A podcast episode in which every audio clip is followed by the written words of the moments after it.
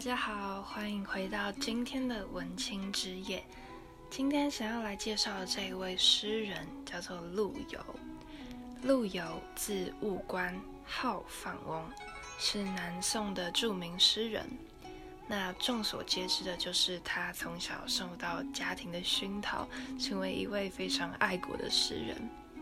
而且他也是中国历史上诗词作品数量数一数二高的诗人，一共创作了九千多首诗。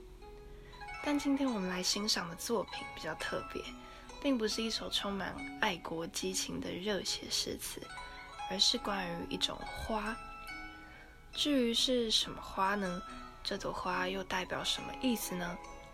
我们一起来欣赏这首《卜算子·咏梅》。《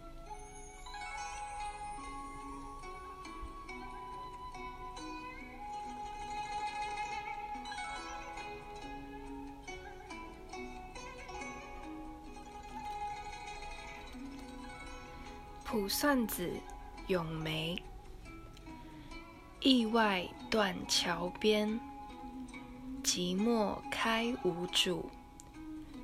已是黄昏独自愁，更着风和雨。无意苦争春，一任群芳妒。零落成泥碾作尘，只有香如故。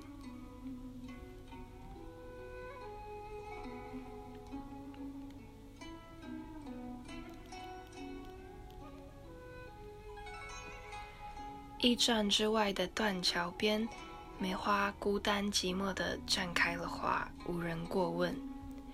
暮色降临，梅花无依无靠，已经够愁苦了，却又遭到了风雨的摧残。这朵梅花并不想费尽心思去争艳动宠，对百花的嫉妒与排斥也毫不在乎。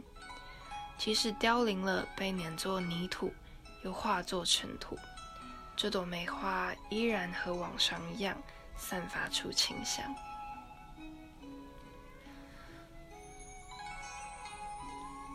这是一首关于梅花的诗词，不知道大家听完这首诗之后，给你的感受是什么？如果仔细一点看它的每一字每一句，会发现当中的字句不只是在描写梅花的处境。更是一种以梅喻人，以梅花来比喻人的处境。那这个人是谁呢？就是作者陆游。陆游的一生充满坎坷。他出生于宣和七年，就是那个北宋摇摇欲坠、金人虎视眈眈的时候，所以不久后就随着家人开始动荡不安的逃亡生涯。那在他长大后，参加进士考试，出色的才华被取为第一，但因为勤快的孙子被排在陆游之后，这触动了勤快，所以第二年他的考试就被幼免了。那一直到勤快死后，陆游的嗯人生也并非这么一帆风顺，而是极起极落，甚至是被二次罢官等等。那陆游的爱国热情就是一直不断的遭到打击，但他的爱国志向却仍然没有被打倒。在这首诗词当中的梅花的寂寞，就是作者的孤独；而梅花的遭遇，也就是作者被排挤的政治遭遇。而最后一句更是写出了梅花的孤芳自赏。正是诗人一生对恶势力不懈的抗争精神，还有对理想坚贞不渝的品格写照。创作这首诗的时候，陆游正处在人生的低谷，被排挤、被压迫，士气低落，所以这首咏梅诗其实也是陆游自己的咏怀之作。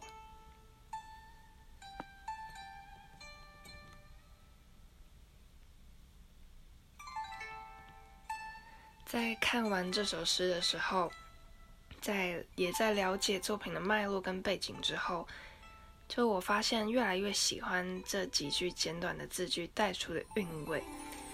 因为当我们看到梅花的时候，或许只会看到那个很漂亮的花瓣外表，但是当作者为它加上了精神，加上了象征，还有自己的故事之后，这朵梅花就变成了一个很特别的角色。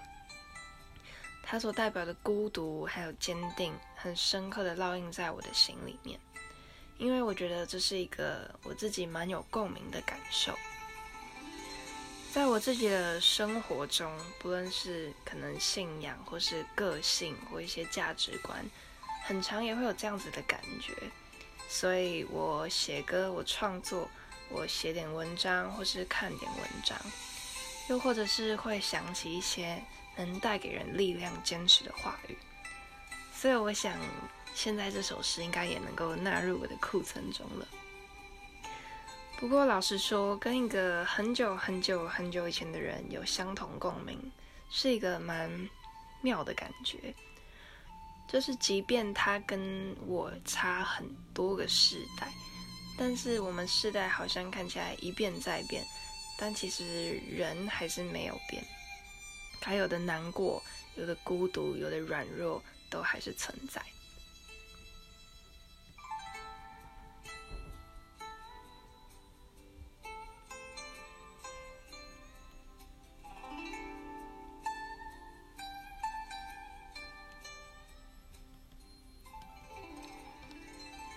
那在今天节目的最后呢，我们来回到这首诗的主题——梅花。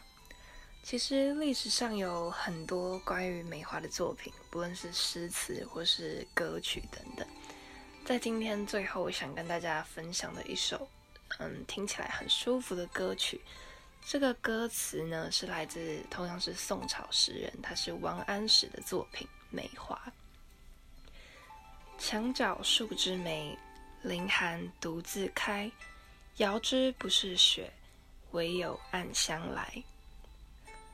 这也是一首，嗯，作者以梅花隐喻自己状态的一首作品。那在播这首歌之前，我想丢一个问题给听众朋友：听完了今天关于梅花的故事，如果是你，你又会写出什么样子的文字来描写梅花和自己呢？我想这是一个很值得放在心中慢慢思考的问题。所以，接下来让我们来听听这首歌《梅花》。